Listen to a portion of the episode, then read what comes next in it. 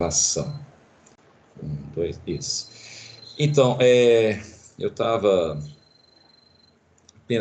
avaliando aqui o material a respeito do que eu me propus né, a falar com você sobre o Nelson Rodrigues, e eu percebi né, que é um tema que acho que em uma hora só, não acho, não tenho certeza, em uma hora só eu não vou conseguir abarcar. Né? Então, o que, que eu vou fazer? Eu vou dividir em alguns sábados. Eu não vou nem falar em quantos sábados, tá bom? Então, aí, no próximo sábado eu faço a mesma coisa, né? E creio que vão dar uns três sábados de conversa né, sobre o Nelson Rodrigues, né? E a sua proximidade com o gnosticismo, mas ao mesmo tempo um afastamento do gnosticismo é, pela tradição católica, né? Então, ele é um autor peculiar por causa disso. Né? Em pleno século XX, né, na a conjuntura em que se encontrava o mundo e o Brasil mais especificamente, né? E ainda assim, na obra dele, ele se aproxima do gnosticismo, logo em seguida que ele se aproxima, ele critica, né, é, de forma muito dura, a, a, a, maneira de se viver, né, conforme a filosofia do gnosticismo. Ele faz isso não com palavras declaradas, né, ele não, não, não usa os termos, em nenhuma obra dele ele fala gnosticismo, ou mesmo cristiano citas, ele chega a citar santos, né, mas não no sentido é, didático da coisa em si, né? É como é o tempo inteiro na obra de Nelson Rodrigues, né? É, ele está falando é do homem. Então ele não tem um, um objetivo político, religioso em si, né? Ele tá, ele faz uma análise do homem, né? de, de forma muito crua, né? muito dura até. Porque, então, hoje, essa nossa aula, por exemplo, né, eu farei mais uma espécie de panorama né, geral, é, e na próxima aula eu vou me ater mais especificamente à característica gnóstica. Né? Aí numa terceira, né, já passamos, nós vamos passar para uma questão mais cristã e onde que se encontra né, a crítica dele, o afastamento que ele faz é, em relação ao gnosticismo. Mas no panorama hoje, né, vou, vou meio que passar um, fazer um voo né, sobre todos esses aspectos. É, o Nelson, ele se enquadra, a primeira coisa que a gente tem que ter em mente né, é que o Nosso Rodrigues, ele se enquadra na, no que se chama de filosofia é, do moralismo, né?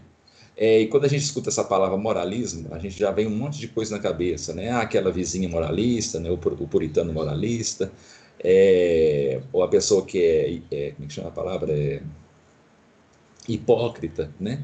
Não, não, tem nada a ver com isso. Né? O, o, moralismo, enquanto filosofia, né? o que que ele, qual que é a base né? Do, da filosofia moralista? É mostrar como o ser humano é. É, é tentar, sabe, entrar dentro do ser humano.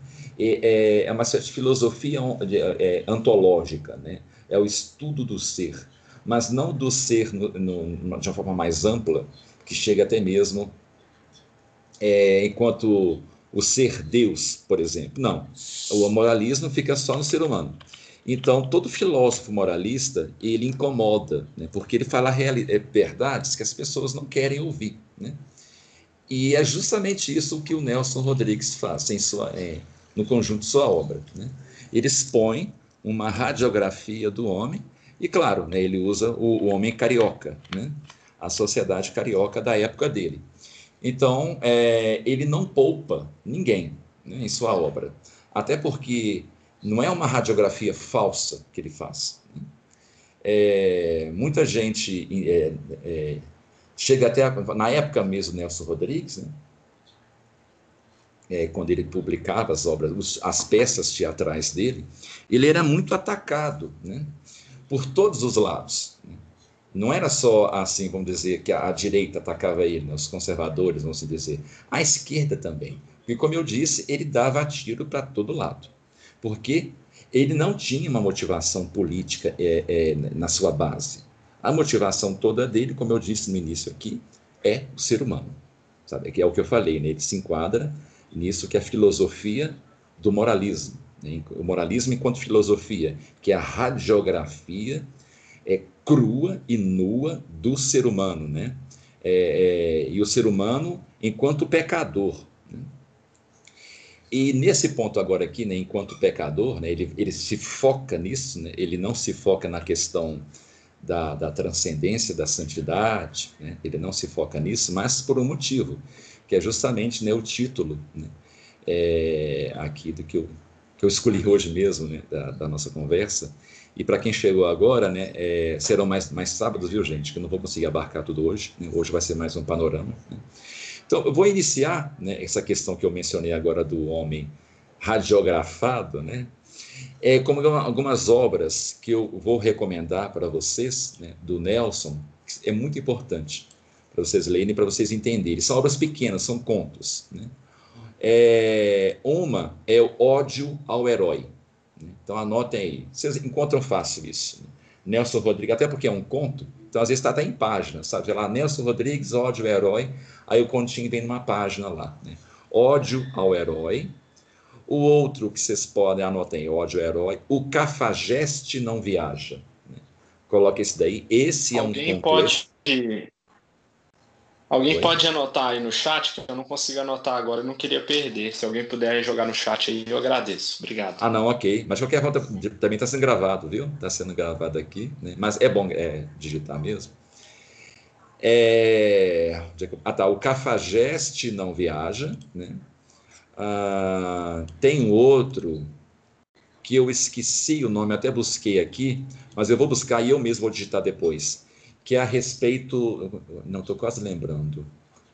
É, ah, o Deus. É, o Deus. É, o Deus oito, negócio mais ou menos assim, o Deus oito. É, e é uma pequena crônica também. Então, essas três crônicas, que elas vão resumir a nossa conversa. Principalmente as duas últimas, o Cafajeste não viaja né, e Deus oito. Esse Deus oito é, é um ataque a, a, ao sacerdócio modernista de forma irônica e debochada, do jeito do Nelson. Né? Porque o deboche de Nelson não é aquele deboche, sabe, infantil, né? É, de fazer lá, lá, lá. Não, era um deboche sutil, sabe assim, e ao mesmo tempo claro, ácido. Né? Que nessa, é, nessa crônica é ele que está se colocando na crônica, é um fato que ele viveu. Né? Que é a respeito de um padre de Belo Horizonte, ele até cita o lugar, fala, um padre de Belo Horizonte é, fala que depois da Apolo 8, né, é, o Deus mudou, né? não será o mesmo Deus que as pessoas acreditam. Então, essa declaração desse padre, que ele faz a crônica dele. Né? E, e o curioso é que a forma como ele vai debochando né, desse discurso do padre é, é fantástico. E a conclusão é maravilhosa. Eu não vou dar aqui né, o que chama de spoiler, quero que vocês leiam. Né? Procurem aí Deus 08, mais ou menos assim. Né? Eu vou procurar, viu? Pode deixar que eu procure que eu envie para vocês. É, na verdade, eu procurei na internet depois o artigo que eu tenho, não encontrei. É, eu, vou, eu mesmo vou enviar, vai ser melhor. Eu vou enviar lá no, no grupo, viu? De leitura, e até mesmo aqui no Skype depois, para quem entrar aqui. Então, são essas três crônicas. Né? E, e nelas nós encontramos isso, né? a questão dessa radiografia do homem, o homem pecador. Né? Então é nesse homem que ele vai trabalhar toda a sua obra. Né? E quando que ele começa isso? O Nelson tem um momento na vida dele que, que transforma completamente a cabeça dele, né? que faz ele perder completamente a esperança no homem. Né? Tem até um trecho dele que ele fala assim: o homem é um fracasso é uma das reportagens. Ele, ele é bem, bem, bem assim categórico. O homem é um fracasso. E foi devido a um acontecimento na, na vida dele que o pai dele morre, não, é, não o irmão dele morre. Né? É, e antes disso, ele era só um jornalista. Né? Ele não fazia nada além disso. Trabalhava lá no, na, na, na, na, parte editorial, o jornal do pai dele. Né? E a, a família grande, de 12 filhos. É, então, o pai dele começa a fazer reportagens sobre uma mulher chamada Silvia Serafim, né? uma mulher importante da época, acho que é uma socialite, não lembro agora, que essa mulher estava traindo o marido. Né? E o pai dele começou a publicar um monte de matéria falando sobre a traição. E a mulher começou a ligar para o editorial e para o pai do Nelson, chama Mário Rodrigues, né, o pai do Nelson Rodrigues, foi para parar de publicar aquilo. lógico que não, o pai não parou, né? Continuou publicando. Um dia essa mulher estressou, sabe, da cabeça, foi até o jornal com uma arma em punho, entrou lá decidida a matar o, o, pai do Nelson. Mas quando chegando lá, ela encontrou o irmão de Nelson Rodrigues, o Roberto Rodrigues. Né? E, e, e, nós sabemos, através do próprio Nelson mesmo, né, e também dos outros irmãos, que era, sabe, aquele irmão o mais querido. Todo mundo na família gostava do Roberto Rodrigues. Sabe, é, era o gente boa, era o alto astral, né? É, é, é o típico sanguíneo, né? Ele era assim o, o, o carismático, né? Bem sucedido, né? Encontrou com ele, ela foi olhou para ele, perguntou, né? Onde é que estava? Ah, não, tá, eu tô só eu aqui que sou filho dele. Quando o Roberto falou isso, ela disparou e matou o Roberto. Né?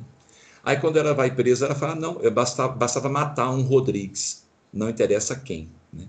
Me dou por satisfeita. E um pouco antes, ela quase encontrou o próprio Nelson. Né? É o Nelson que seria morto. Isso é, foi um abalo tão grande na família que o pai, dois meses depois, morreu de desgosto, né, pelo fato da perda do Roberto, e toda a família ficou desestruturada com a morte do Roberto, inclusive o próprio Nelson. Né? Então, é, e o, toda a motivação foi o, a, o adultério da mulher, né? A degradação humana. Né? Então, tudo uma espécie de infortúnio a partir de degradações. Isso mexeu, e fora também todo o contexto político da época, né? as mudanças, é, a, as consequências da renovação carismática, ah, porque Nelson ele era católico, né? e ele se tornou mais católico depois que ele casou. Né? E ao contrário do pai, que tornou-se religioso apenas para casar com a esposa dele, o filho seguia a mesma coisa, o Nelson, para se casar com a esposa, só que ele acabou abraçando a fé mesmo, né? então ele tornou-se mesmo um católico. Né? Mas a desesperança que ele tinha na humanidade é, titubeava muito a fé dele. Né? Ele, ele, não tinha fé nenhuma na humanidade. Então ele faltava as missas, né? mas sempre foi um defensor da tradição. Agora, como que a gente pode conciliar né, um Nelson defensor da tradição? Né? E se nós falamos tradição, obviamente a esperança também está aí. Né? É, com o fato dele não ter esperança. Né? E, muita, e, e, e, o que o aproximou do gnosticismo. Né? Então seria o seguinte, né? onde que ele se aproxima? Então, eu vou, como eu disse, né, hoje será um panorama. Né?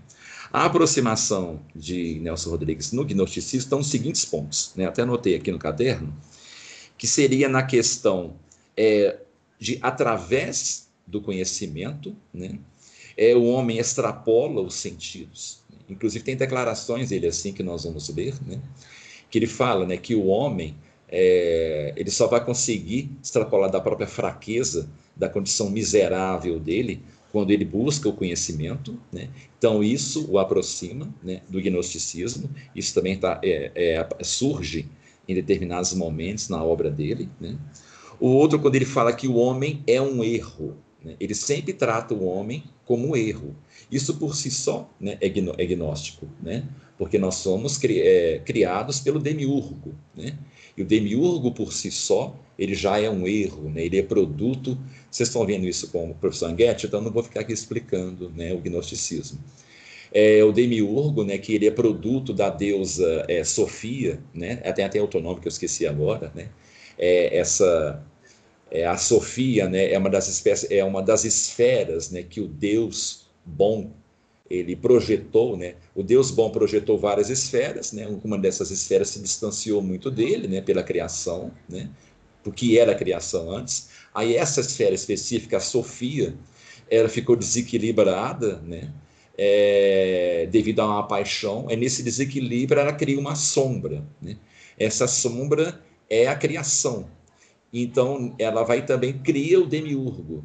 Aí o demiurgo ele se intitula o criador daquela sombra, né? mas ele mesmo não criou a sombra. Ele, o que ele cria em cima da sombra somos nós. Né? Ele vai completa, preenche mais essa sombra que a Sofia criou. Né? Inclusive, a Sofia, quando cria o demiurgo, né? o demiurgo é tratado pela Sofia como um aborto. Né? Ela odeia o próprio filho, né? ela não gosta do próprio filho. E, e, e, como a sombra sai de Sofia, então lá tem uma centelha divina. Né? Então, quando o Demiurgo resolve criar é, esqueci o nome das deidades, são deidades, tipo os anjos, né? Esses anjos que criam os homens, né? Só que quando eles criam os homens, lá dentro eles percebem que dentro daquele, daquela criatura de barro, né, havia a centelha divina. Então, por isso que eles criam a criatura de barro. Né? O barro é para ocultar a centelha. Né? Nós não podemos deixar que essa centelha divina volte para o, o Deus da luz, senão a, essa sombra ela irá morrer. O que mantém a sombra viva é a centelha divina. Sem ela, nós não existimos. Né? Então, o homem é um erro. Né? Isso também está em Nelson. Né? O tempo inteiro ele trata o homem como, como eu falei, né? um fracasso. Né? Então, essa é outra aproximação.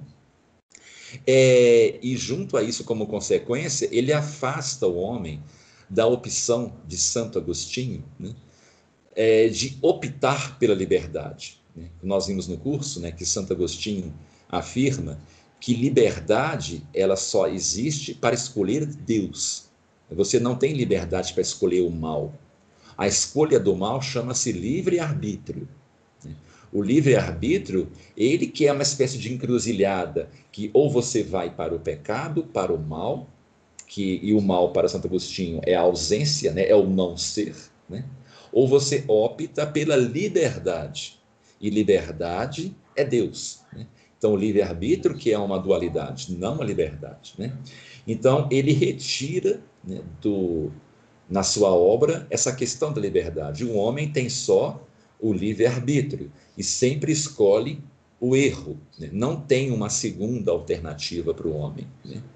a não ser o conhecimento. Então, é isso que nós temos, né? a, a aproximação né? de é, de Nelson Rodrigues Sagnose. Né?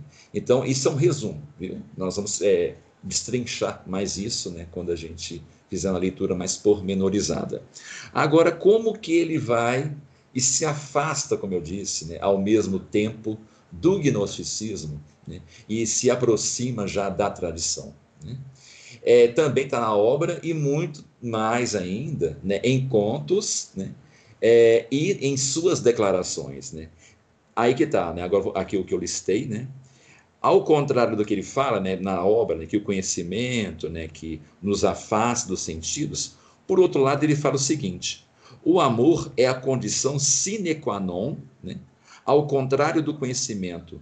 Então, somente através do amor, né, e não esse amor né, carnal, essa manifestação da caritas, né, que quando se manifesta no corpo, né, é, na, na, na, no aspecto apetitivo, né, torna-se esse amor carnal, não esse que está se referindo. É, ele chega a declarar, né, entre linhas, que é aquele amor que Cristo fala, né, vos deixo uma lei, amai-vos como eu vos amei. É desse amor que ele fala. Inclusive, quando Nelson Rodrigues ele declara isso né, na sua obra, ele está se aproximando de Dostoiévski. Inclusive, vários né, é, trabalhos que, que analisam a obra de Nelson Rodrigues o aproxima de Dostoiévski, porque todo personagem de Dostoiévski só se torna leve, né, mesmo, sabe assim, é, ele se livra daquele mal, não só o mal enquanto pecado, mas o mal enquanto peso, sabe? A pessoa ela é pesada, ela é má, ela é triste, a tristeza, né? a depressão. Ele só, só se abandona isso, sai dessa condição, quando ele perdoa e é perdoado e vive o amor mesmo. Né? Aquela coisa do, da lei de Cristo. Nesse momento, personagem, os personagens Dostoiévski, eles ficam livres do mal. Né? Sai desse, desse círculo vicioso que os personagens de Nelson Rodrigues se encontram. Os personagens de Arthur Rodrigues estão numa espécie de um círculo vicioso que, por mais que eles tentam consertar o mal, eles acabam voltando para o mal de novo. Por quê? Porque eles não estão vivendo o amor de Cristo. Então, somente esse amor que pode livrar o homem. Só que é, ele declara isso, né, chega a falar, dá essa opção para os personagens, mas os personagens optam em não seguir o amor.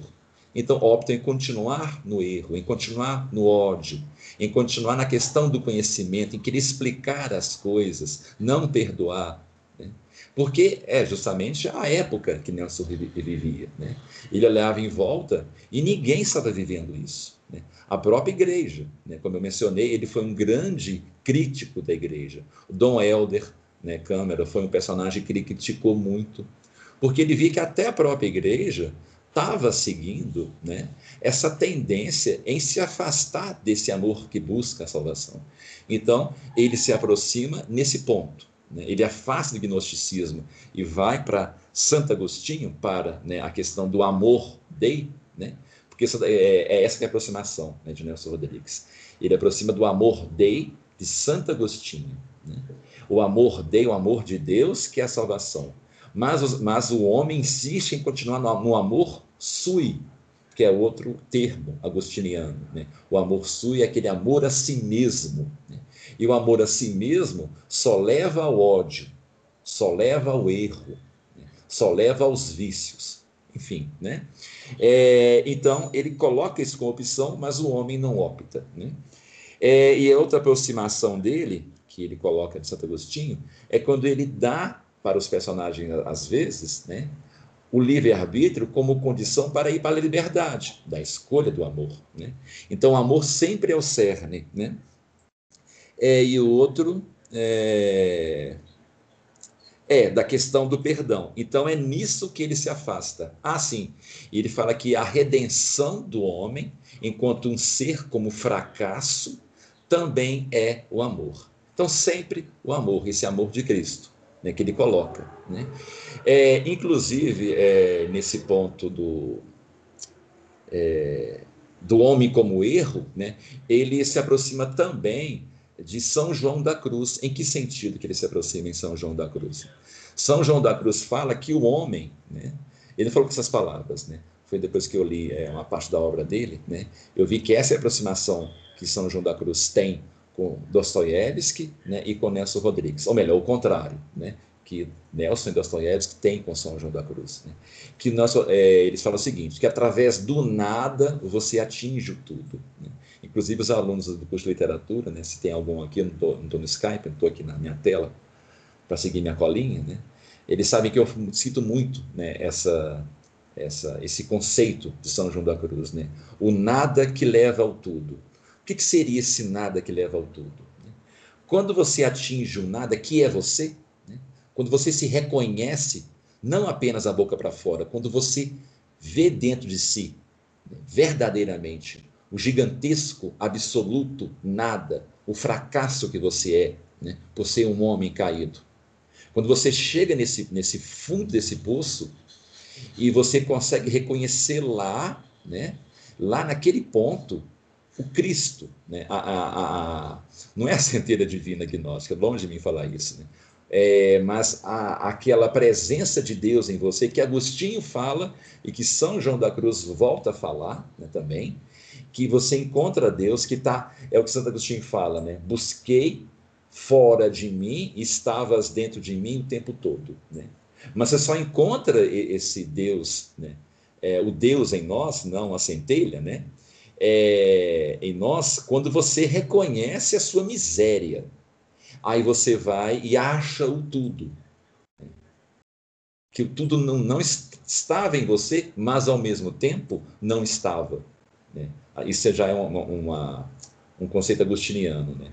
que ao mesmo tempo que o tudo está em nós, ele também não está em nós. Ele só fica em nós quando nós reconhecemos nossa própria miséria, nos abandonamos de tudo, nos despimos de tudo. Né? E você vai e encontra um nada.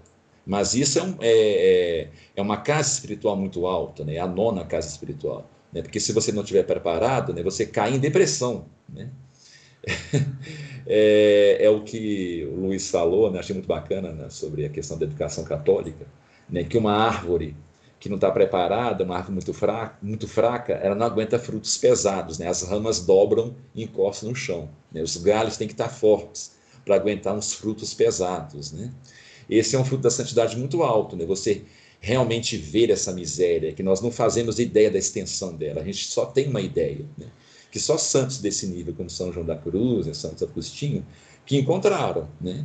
E eles puderam ver o nada. Inclusive, é, a sociedade como um todo, desde lá do, do Barroco até a época de Nelson Rodrigues, nós viemos vivendo até hoje esse nada. Por isso que a sociedade entrou naquilo que chama mal-estar do século. Né?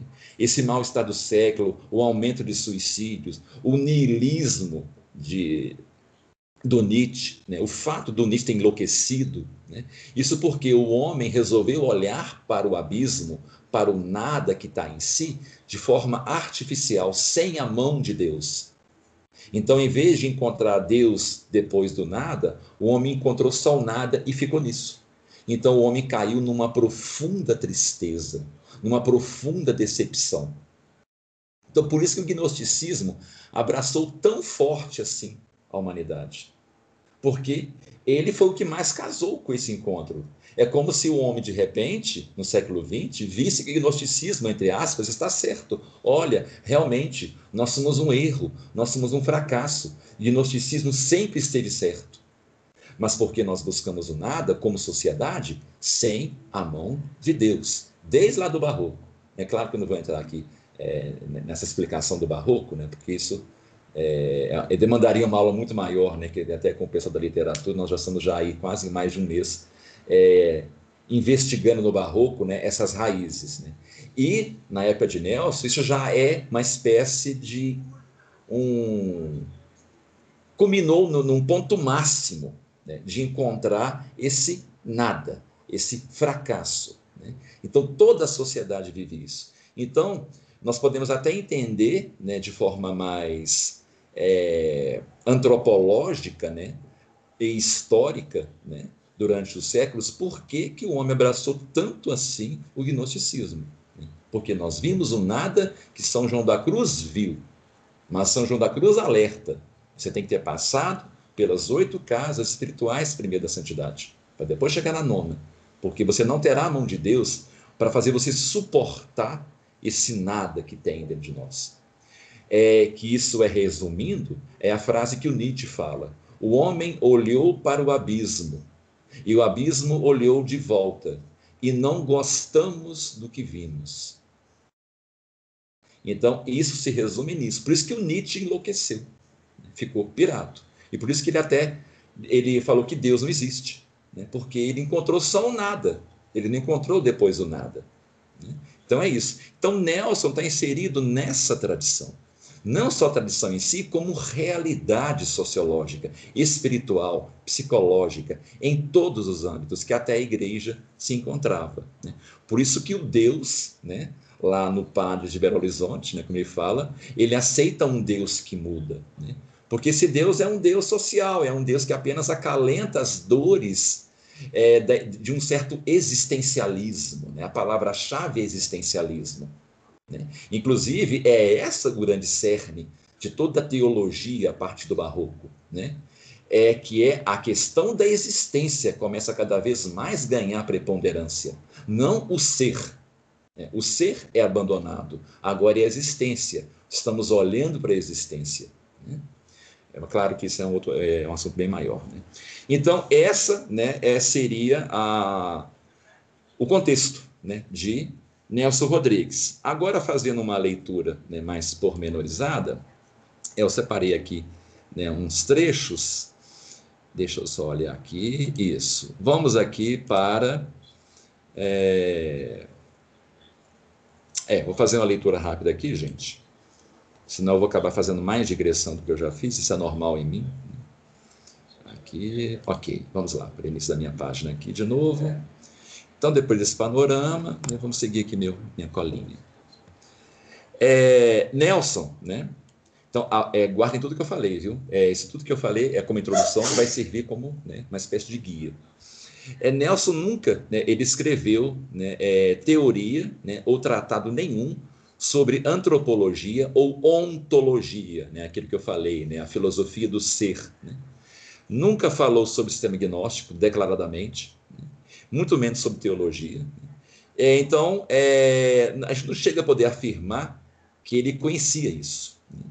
Apesar que nas declarações nós percebemos as pistas que sim, ele inclusive chegou a ler Santo Agostinho. Né? É, que inclusive, né, a, na leitura de suas obras, ele chega a fazer citação do Santo Agostinho. Não só Santo Agostinho, como também ele cita São Francisco de Assis. Né? É, e, a, e, a, citação de São Francisco tem algumas que são até engraçadas, né? Porque é, o Nelson Rodrigues sofria de úlcera, uma úlcera terrível, né? Porque ele ficou é, hospitalizado durante muito tempo por causa de tuberculose, né? Aí desenvolveu uma úlcera. Né? Ele usava suspensório, por exemplo, ele detestava o suspensório, mas ele usava porque um cinto apertar a barriga dele piorava a úlcera dele. De tanto que tinha úlcera, nada podia apertar a barriga dele, nada. Então, se apertasse um pouquinho, a úlcera atacava. Então, por isso que a marca registrada de Nelson Rodrigues são aqueles suspensórios. Né? E ele ainda fumava muito, né? muito, muito, muito assim, demais. Né? Então, a fumaça é, estragava, né? ia para a úlcera dele, então parece que atacava mais a úlcera dele. Isso é né, o que diziam os médicos. É, algumas declarações sobre o ser humano, né, que ele falava, é, abre possibilidades, né, para que a gente é, veja uma espécie de radiografia de onde nós podemos encontrar o, o Santo Agostinho, né, a tradição católica. A gente depara com um discurso sobre a natureza humana hedionda, que só pode se redimir, né, que ela só se, se redime, se essa natureza humana reconheça sua condição de miserável, né, ou como caso perdido, o encontro com nada. Né. Por isso que os personagens na sua Rodrigues, às vezes, são muito orgulhosos. Né? Eles estão naquele mal e continuam insistir a ficar naquele mal. Né? É, fazer só uma observação rápida aqui, gente, a respeito de é, porque que ele fala que o ser humano é um fracasso, né? É, e na tradição de que ele está na contextualizado na filosofia moralista, né? É por isso que ele incomodava tanto, né? Ambos os lados, não só é, é, os progressistas, né, como os conservadores. Ah, por, aliás, né, ele atacava o comunismo, né, ele faz uns deboches ao Stalin que são maravilhosos, né, mas ele também atacava, por outro lado, é, é a, a, famosa família tradicional. Né. A família tradicional brasileira, né, carioca e mineira, nossa, foi muito alvo dele, porque era a hipocrisia da sociedade em que a sociedade brasileira se encontrava, né, em que, é, nas aparências, né, mantinha aquele Inclusive, tem uma obra dele que recomendo vocês lerem, mas já vou falando, que é uma das, das mais pesadas dele, né, que chama Álbum de Família. Sabe, nós temos uma família tipicamente tradicional lá. Né? Inclusive, o tempo inteiro nessa. É uma peça, inclusive. No tempo inteiro é citado presença de figuras religiosas. O próprio personagem principal, né, o pai de família, ele lembra Jesus Cristo. Né? Chega a estar tá declarado isso lá. Aí tem a Santa Ceia na parede, toda hora fica citando isso para fazer o contraste né, com a podridão moral na qual a família se encontra, mas eles mantêm uma fachada bonitinha. Qual que é a denúncia que ele está fazendo? Né? É uma coisa muito ligada ao que eu falo sobre a contaminação puritana né, na sociedade né, como um todo. O que, que seria essa contaminação? Né? É uma preocupação não em ferir o coração de Cristo, mas em ferir o coração da sociedade. É em como eu me porto perante a sociedade, não em como eu me porto perante Deus. Né? Isso eu resolvo com Deus, né? ninguém tem nada a ver com isso. Né? É, desde que ninguém descubra do que eu estou fazendo secretamente. Né? É esse o, o, grande medo, que inclusive nos contagia até hoje. Né? É, é, é, por isso que nós temos vergonha, às vezes, de confessarmos né, com alguém escutando né, lá fora. Né? Inclusive, até coloquei no clube da leitura aquela foto de São João Bosco, né, em que estava fazendo confissão é, com os jovens, e os jovens estão tudo coladinhos. Né? Óbvio que os outros jovens estão escutando é, o que está sendo falado ali. Né? Mas, do mesmo lado, quem está confessando não está se preocupando com isso, porque o que importa é, é eu diante de Deus, não eu diante dos, dos meus amigos. Assim como os outros jovens também, né?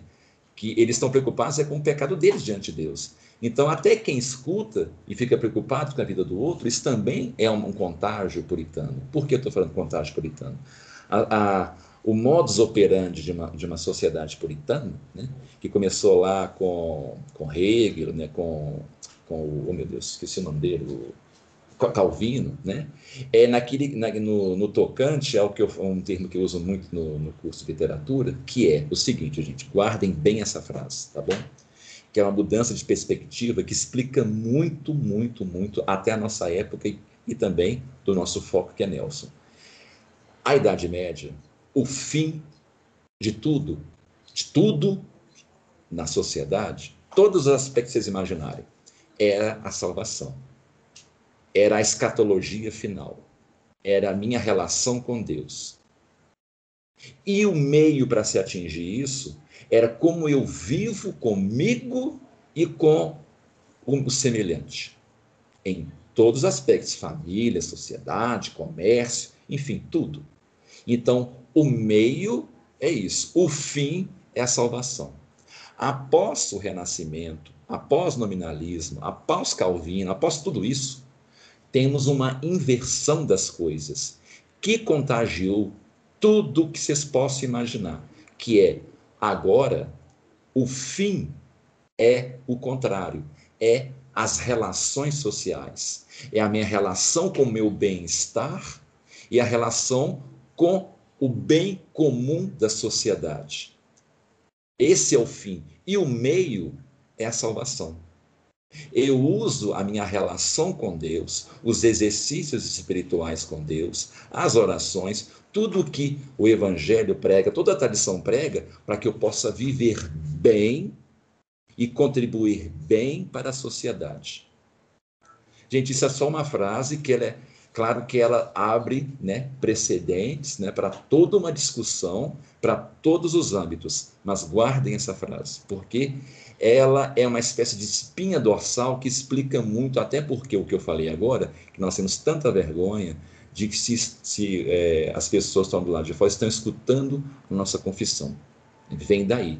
O homem medieval não tinha essa vergonha. A vergonha sempre existiu, né? claro, né? Mas a nossa vergonha chega a ser patológica. Né? É tanto que se a gente chega a imaginar que alguém escutou um segredo nosso, íntimo, né? A gente falta até morrer, né? Quero sumir, né? Quero enfiar minha cara na terra. Pera lá, mas o que você fez com Deus, você não tinha vontade de enfiar a cara na terra, não?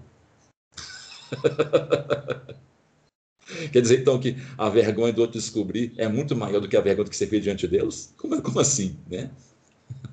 Então, isso tudo está ali, gente, na grande transformação que teve desde o século XIV, né, culminando no século XVI, XVII, e temos lá né, a sociedade tradicional carioca de Nelson Rodrigues, que tinha justamente isso. Dentro de casa vivia uma coisa, porque ninguém ficava sabendo, né?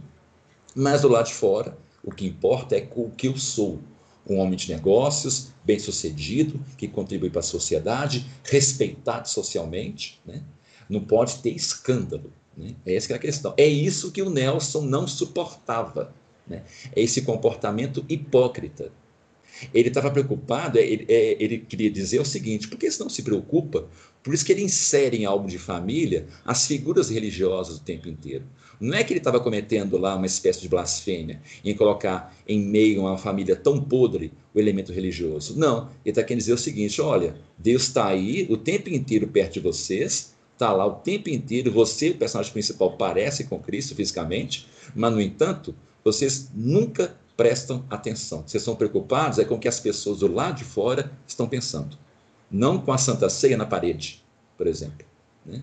Então, essa que é a grande crítica que Nelson Rodrigues faz e, no, e como que ele se aproxima da tradição e se afasta do gnosticismo. Né? Então, né, continuando aqui a leitura, né? como eu falei, né, gente, é, não sei se mais gente entrou aqui, que eu não estou com o Skype aberto, com o meu texto aqui para eu não me perder, né? É, serão mais sábados, viu, gente? É, eu acabei que, sabe, eu fui relendo de novo, porque eu li essas coisas tem muito mais tempo, né? Então tive que reler muito para preparar essa aula e eu descobri que, olha, né, é interessante. Então serão mais sábados, viu? É, não sei dizer quantos, creio que serão três sábados, tá bom? Depois eu coloco lá os detalhes no clube da leitura. É, inclusive, é bom vocês adquirirem né, esses contos que eu falei, tá. né? Oi, alguém perguntou alguma coisa? Pode perguntar? Ana Paula, se, se, até é bom aproveitar essa pausa que você está dando, porque daqui a pouco eu vou precisar sair, porque eu ah. vou à missa. Né? Ah, não, ok. Ah, não, mas é, é vai acabar aqui justamente eu... às quatro e meia, né? Quatro e meia certinho vai acabar. Ah, tá. Você vai poder tá ficar quatro e meia? Mas, mas tá gravando, viu, Ana Paula? Tá gravando, viu? Eu vou levando ele no carro. Mas ah, não, beleza. Quando eu sair é porque, é por causa da missa, tá bom?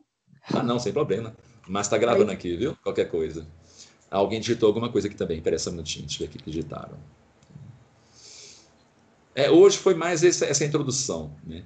É bom que na próxima aula vocês até rever, é, ver a gravação de novo, ler os contos, viu, gente? Que eu mencionei, Ódio ao Herói, Viagem, é, o Cafajeste Não Viaja é maravilhoso. Vocês vão rir muito, vocês vão rir demais. Deixa eu ver aqui, alguém digitou uma coisa. Nossa, já tem seis pessoas aqui. Tiver alguém digitou uma coisa. Vamos ver aqui. É, sim, Samuel, acabou que virou um curso sobre Nelson Rodrigues. Ódio ao herói, o cafajeste no... É Deus 8. É, eu vou procurar direito o nome dele, desse conto. Porque tem, tem, tem é, outros nomes para esse conto. Que parece que ele publicou isso no jornal. Sabe? Foi aquelas colunas de jornal. Aquele era um colunista, né? Nelson Rodrigues. Então ele publicou isso no jornal sem título. Então tem títulos diferentes, mas eu tenho ele, tá bom? Eu vou até. E como não tem questão de. É, como é que chama? direitos autorais, né, porque são colunas de jornais, então não tem problema. Né? Depois eu vou colocar aqui. Ah, o outro é. Deixa eu ver aqui, eu até esqueci. Deixa eu ver aqui, só um minutinho, Samuel.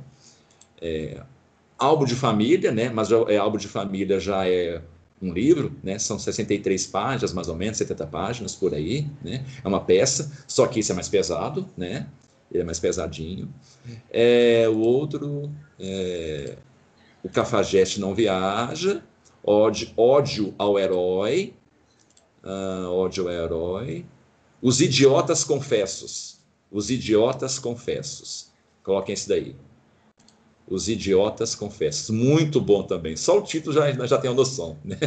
Os idiotas confessos. Uh, esse é ótimo também, só de ler já começou a rir. Gente, o Nelson faz um, a gente rir muito. Cês, eu tenho certeza que vocês vão rir, vocês vão, vocês vão sentir até a alma lavada, sabe? Tipo assim, jogando na cara. Esse do Deus 8, então, ele falando do padre de BH, gente, é ótimo. Vocês vão sentir a alma lavada. Isso na época dele, mas vocês vão sentir muito atual, viu? O que ele fala do, do, do clero de BH na época. Então, continuando aqui, né, o meu texto. É mais 10 minutinhos, então dá para ler aqui mais. Opa, peguei página errada. Aqui. Aham. Uhum. É, então, nós, temos aqui é, a observação que o Nelson faz, né, de como caso perdido, sempre chama a atenção da gente, em toda a sua obra, principalmente como jornalista. Né? As colunas, por serem mais sucintas, elas resumem muito da obra de Nelson. Né? A, a, percepção, né, ela foi se aguçando à medida que ele publica, né, é, que vai publicando no jornal dele, né, a ponto dele criar uma linguagem que é dele, Inclusive, é, até mesmo a crítica é, estrangeira, quando, inclusive, gente, o Nelson é mais estudado lá fora do que aqui, viu? Por que, que ele não é estudado aqui? Porque a academia, como é muito esquerdista, né, ela detesta ele, porque ele ataca o Stalin, né? Ele ataca isso tudo. Ah, gente, mas ele chega também a atacar o militarismo, viu? Enfim, ele dá tira para todo lado. A sociedade, ele era uma espécie de Gregório de Matos, né? só que muito mais inteligente. É, ele cria uma linguagem crua, direta e prosaica, né? que nos aproxima e ao mesmo tempo nos repele, logo em seguida, por não querermos nos identificar com um ser tão abjeto que se encontra na obra dele. É como se ele colocasse nos personagens aquilo que São João da Cruz fala, né? o nada, a miséria, ou aquilo que o cura das encontra na, na visão, né? quando ele pede para Deus mostrar a alma dele. Né? Aí, quando cura das vê a própria alma, desmaia. Né? Então, o Nelson coloca isso nos personagens. Então, a gente sente um nojo, porque esse nojo é de nós mesmos. É de nós mesmos. É aquilo que Agostinho fala, né? E eu acho muito interessante, né? A gente nunca pode se sentir melhor, por exemplo, eu, eu já até vivi isso, agradeço a Deus, né? O dia que eu andando na rua, eu falei isso no curso do Santo Agostinho, né? eu vi um bêbado, né? De forma deplorável, e eu me senti igual a ele. Tipo assim, no que que eu tenho diferente dele? Só porque eu tô aqui bonitinho, cheirosinho, né? É, tô seguindo a tradição, né? Agora eu sou bonitinho? Não. A minha diferença para aquele bêbado lá não tem nenhuma, nenhuma. Eu sou tão miserável quanto ele. Né? É, aí vem aqui uma citação, né, que eu vou é, colocar aqui. A vantagem dessa interpretação naturalista do dia a dia carioca, né, uma interpretação cujo objetivo declarado e implícito é mostrar, inclusive, é, a vida como ela é, que é o título né, de uma, uma série de contos que o Nelson Rodrigues escreveu. Né? A vida como ela é. Né? Inclusive, outro que recomendo, mas já vou avisando, também é muito cru, viu? A vida como ela é, ela é, é pesado. Né? Não é que chega a ser pornográfico. Né? O Nelson, apesar de sugerir, às vezes, algo meio pornográfico, ele não é algo pornográfico que dá nojo. Sabe? Você sabe o que está acontecendo, mas as coisas não são nomeadas. Né? Ele, ele, o pornográfico é no sentido moral, né? na degradação humana que o homem se encontra. Né? Quem aqui já leu algum conto da vida como mulher sabe o que eu estou falando. Né? É, transpondo para o teatro algo da crônica dos jornais. Né? A vantagem dessa interpretação é a comunicação imediata que ele estabelece com o público, mostrando ao público o que o público é, na verdade. É, é isso que ele faz. Né? O olhar de Nelson foi esculpido é, pela crueldade da realidade, uma crueldade feroz e perspicaz. Então, sua visão, ela faz um raio-x dessa crueldade do, do mundo. Né? É, e não traz nenhuma comisseração, nenhuma piedade de quem está lendo. Né? Vai naquele cerne né? é, é, é cru. Né? Ele não poupa seus personagens e nem mesmo o público. Exibe a enfermidade ao colocá-los em situações limítrofes, né? onde eles buscam a transgressão. E mesmo a transgressão, né? É, quando eles buscam a, a, transgressão, ela quase sempre é frustrada. Nelson percebe né, é, de forma própria dele, né, que, é, do jeito dele, a condição humana, a mediocridade da vida. E a relata não para compactuar com a miséria, grifem isso. Não é que ele está compactuando, elogiando a miséria, né? mas ele está querendo é denunciar. É, é um tal do sacode, sabe? Escancarar, com o intuito de distanciar-se, né? E, consequentemente, nos distanciar, nos afugentar, falar assim: olha o que, que vocês são, para de ser assim, sai dessa vida. É essa a intenção de Nelson, não elogio. Né? É o tal do mostrar tudo como ela é e como as coisas são, né? a vida como ela é, e falar: vocês querem continuar sendo assim? Por isso que ele tinha é, um comportamento nas entrevistas né, muito sardônico. Né? Ele fala assim: apesar de tudo que eu falei, né, a sociedade continua a ser a mesma velha e boa hipócrita. Né? É, esses relatos desembolcam né, é, numa típica antropologia pessimista né, e miserável da condição humana. Né? Tem uma obra dele também, né, que vocês devem conhecer, anotem aí, né? é o tal do Bonitinha Mais Ordinária, né? que tem até um outro nome, que é Otto Lara Rezende. Né? Tem esses dois nomes, ou Otto Lara Rezende, ou Bonitinha Mais Ordinária. A Globo até fez uma adaptação em forma de série, né? que eu pessoalmente não gostei né, daquela série da Globo. Eles ficaram mais para o lado carnal da coisa. A Globo tem esse problema, né? É, a Globo rebaixou demais a obra do Nelson, viu? Não conheçam a obra do Nelson através da adaptação que a Globo fez. Rebaixou só para o lado, sabe, literalmente, enfim, da concupiscência. Né? Colocou lá a Cláudia Raia, né? Alessandro Negrini, né? Aí o pessoal ficou mais voltado para isso. Não, não é esse o foco de Bonitinho mais ordinária. É o foco que está acima. Ele não está querendo que o leitor busque Bonitinho ordinária, mais ordinária para poder, é, como se estivesse vendo um filme pornográfico. Não. É para ir lá e ter nojo do que está acontecendo. Para ter nojo do que, do que você faz. É tipo assim, bom, o que, que eu estou fazendo comigo mesmo? É isso. Não é um filme pornográfico. Né? Para é ter um prazer momentâneo. Né? ah, os personagens em Bonitinha mais ordinária né, fazem uma escolha que define sua posição e, consequentemente, se acolhem ou não à redenção. Então, gente, é em Bonitinha mais ordinária que está a opção dos personagens buscar a redenção. Lá tem isso. Se vocês buscarem ler, ler a obra, não a Globo, por favor, né? Vocês vão conseguir identificar que os personagens chegam a ter a opção de não continuar naquela condição miserável na qual eles se encontram, né? nos pecados que eles se encontram. Mas o que, que eles fazem? Né? Eles optam em não seguir. Né? Eles escolhem o caminho errado. Mas lá surge. Né? Então, até no Bonitinho Ordinário, para poder né, a gente é, fecharmos né, um pouco a, o nosso bate-papo de hoje, para voltar lá no início do, da nossa conversa, né, uma hora atrás, que é isso, é aqui que está a aproximação ao mesmo tempo do gnosticismo, mas também afastamento. Ele aproxima do gnosticismo porque os personagens de Bonitinho Ordinária são miseráveis, assim como um homem miserável na, na ótica gnóstica. Né? E simplesmente é aquilo a te jogado né, na sua frente e assim é a criação. Como se a deusa, né, a gnose do, gnosticismo, né, é, tivesse vendo tudo, né, vendo o próprio filho que ela odeia, né, que é o demiurgo, né, é o aborto que ela fez, né, e ele lá é, é, se esfregando naquela criação, né, se, ah, eu sou o criador disso, amando aquela criação, uma criação podre, que é uma sombra fétida, né, e lá tem uma, uma fagulha divina que ela quer tirar de lá, né, a gnose, para levar junto ao Pai de tudo, né, o Pai que é luz. Então, essa sensação que você tem. Mas só que você quebra a cara lá na frente na obra quando surge algo agostiniano, que é o quê?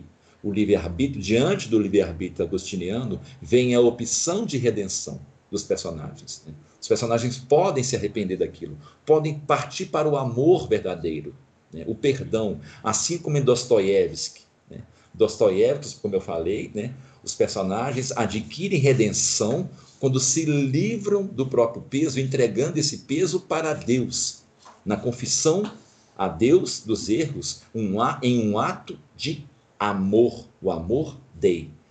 Isso para Nelson Rodrigues, que é a única salvação do homem, é o amor, só que o homem não opta por isso. Opta pelo amor sui, que é o amor a si mesmo, aos seus prazeres, e o amor da sociedade, em como que eu devo ser visto né? Como que as pessoas me veem como um bom coronel, um bom é, médico, um bom advogado que contribui, né? um bom padeiro, seja lá a profissão que a pessoa tenha. Né? É apenas aquele aspecto social. Né? Então, é isso que ele denuncia. Né? Mas a opção, ela está lá. Só que os personagens optam em não. Né? Então, é nesse ponto. Né? E é isso que nós vamos, né, na, nos próximos sábados, né, a gente vai trabalhar, né? É, pra, vou destrinchar né? tudo isso que eu falei hoje, gente, nas próximas. Inclusive vou citar trechos, né? Eu vou pegar trechos desses contos, das obras, para dar exemplos, né? Na própria obra do Nelson, tá bom? Para mostrar essas marcas, tanto do gnosticismo quanto é, quando ele, ele, ele, se aproxima, né, para denunciar, mas depois ele se afasta, como falando assim, para que você vai ficar nisso? Né? se afasta disso, né, que isso é um erro. Né? É, então, vou abrir perguntas né, aqui, né, para a gente. Alguém mais digitou? Alguém digitou. Ana. É por isso que muitas pessoas evitam Nelson Rodrigues? Exatamente, Ana. É justamente por isso. Né? Isso, amor, a Globo é HBO brasileira, só é pornografia, exatamente. As adaptações da Globo, do Nelson, chegam a ser cômicas. Para quem conhece o Nelson no livro, sabe falar assim, gente, eles tratam o Nelson como se fosse um diretor de filme pornográfico. Essa é a verdade, sabe? Assim, que nada a ver, né? Nada a ver. Esse álbum de família mesmo, nossa, a adaptação fílmica é nojenta, nojenta. É... As adaptações, com raras exceções, são ruins. Não, não entendi. É, na verdade, é o contrário, não? As adaptações com raras exceções são boas? E sim, viu, Ana? As pessoas se afastam por isso, né? Porque é, é você olhar o próprio abismo sem, é, de forma crua, né?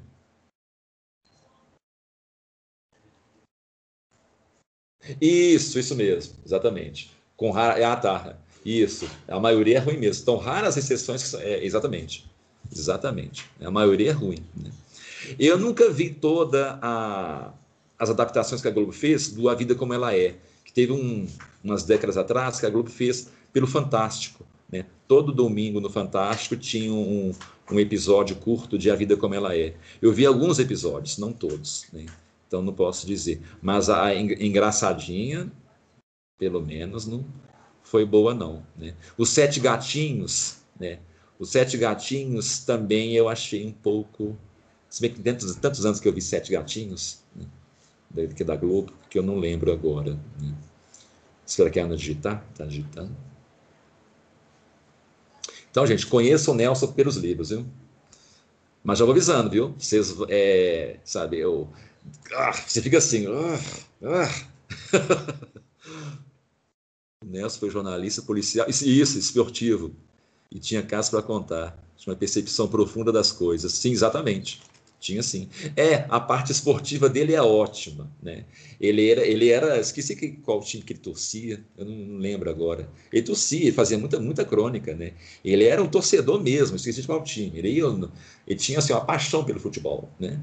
Ele, ele faz crônicas também sobre futebol, né? São muito interessantes, né? Ele, enfim, ele como, como jornalista, né, ele também fez crônica para tudo quanto é lado. Ele tinha até crônicas infantis, né?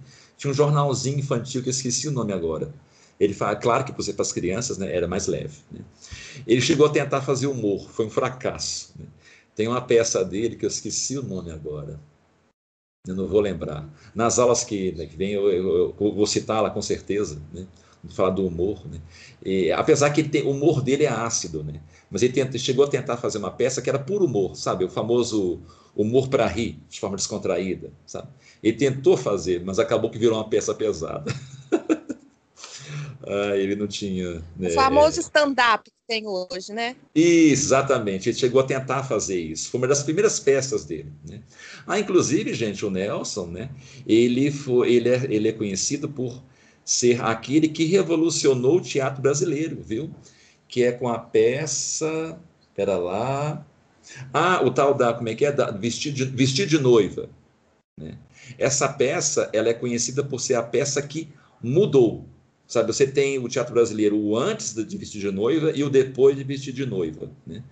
Porque é, e realmente é uma peça muito genial. Oi?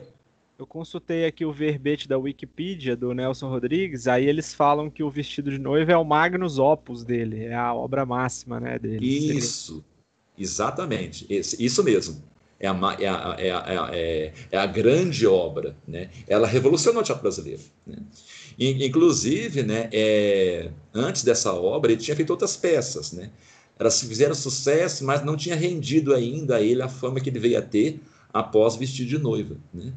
É, ele tem um, um, uma outra obra dele que chegou a virar filme, né? que inclusive a Fernanda Montenegro faz a personagem principal, né? Só que foi um filme que é aclamado até hoje, mas na época só rendeu prejuízo a ele. Inclusive ele perdeu o apartamento que ele tinha na época, né? ele teve que vender muita coisa porque ele usou o dinheiro dele para fazer o filme. Né? E, foi, e foi assim um fracasso de bilheteria, né? não de crítica. Né? Até hoje o filme é muito aclamado. Né? Eu esqueci também o nome mas a Fernanda Montenegro ela faz a personagem principal, né? isso que eu sei. Né? Mas, sim, Vestido de Noiva é a obra, né? é a obra, a, a, né, a grande né, obra de dele. Inclusive, recomendo. Só que já vou avisando que, é, para vocês entenderem, primeiro que você tem, você tem que partir do pressuposto de que lá é um tempo psicológico, porque lá é como se o personagem principal estivesse delirando. Então, tem três planos de realidade lá a realidade presente, a da fantasia e eu esqueci a outra, a da fantasia, tem a terceira. Então são três narrativas que se coincidem, que contam a mesma história. Né? Então é assim, ok? É, então, gente, dá para o encerrado hoje. Né? Na próxima aula a gente continua, ok? É, então, vi que ninguém, o pessoal fez comentário, né? Então leiam os contos que eu mencionei, viu? Vocês vão rir, até para descontrair, sabe? Principalmente o do Deus 8. Vocês vão sentir a alma lavada com ele, a forma como ele fala do padre. E a conclusão é então, sabe? Você sente assim, ah, ele falou o que eu queria. Inclusive, é até bom mandar essa mesma crônica para muito padre por aí, viu? Ela é muito atual ainda. Eu vou acho, procurar ela aqui, eu vou enviar para vocês, tá bom, gente? Então, fazer uma oração aqui. Ah, pois é, manda aí o artigo que você falou que ia mandar um texto aí pra gente. Sim, Esquece vou mandar. Não. Vou mandar sim. Ô Camila, tá, tá gravado, viu, Camila? Depois pode assistir, viu? Ô Eduardo, depois eu mando esse Deus 8 aí que eu procurei, não achei não. É, foi o que eu imaginei. Imaginei. Deve outro nome, né? Você falou. Exato, tem outro nome. Eu então, tá. imaginei, tá. mas eu tenho ele. Eu vou enviar para vocês. E é bem, acho que são, são três páginas só. Tá, tá, gravado, viu, Camila? Depois só você ver lá. Em nome do Pai, do Filho, do Espírito Santo. Amém. Ave Maria, cheia de graça, o Senhor é convosco. Bendita sois vós entre as mulheres. Bendito é o fruto do vosso ventre, Jesus. Santa Maria, Mãe de Deus, rogai por nós, pecadores, agora e na hora de nossa morte. Amém. São Felipe Neri, rogai por nós. Nossa Senhora de Fátima, rogai por nós. Em nome do Pai, do Filho e do Espírito Santo. Amém. Então, agradeço novamente viu, pela presença aí de todos. Até sábado que vem. É, aí eu, eu, vai ser mais ou menos o mesmo horário, viu, gente? Sábado que vem, ok? Aí eu coloco lá. Nada, eu agradeço, gente. Obrigada, Eduardo. Nada. Valeu.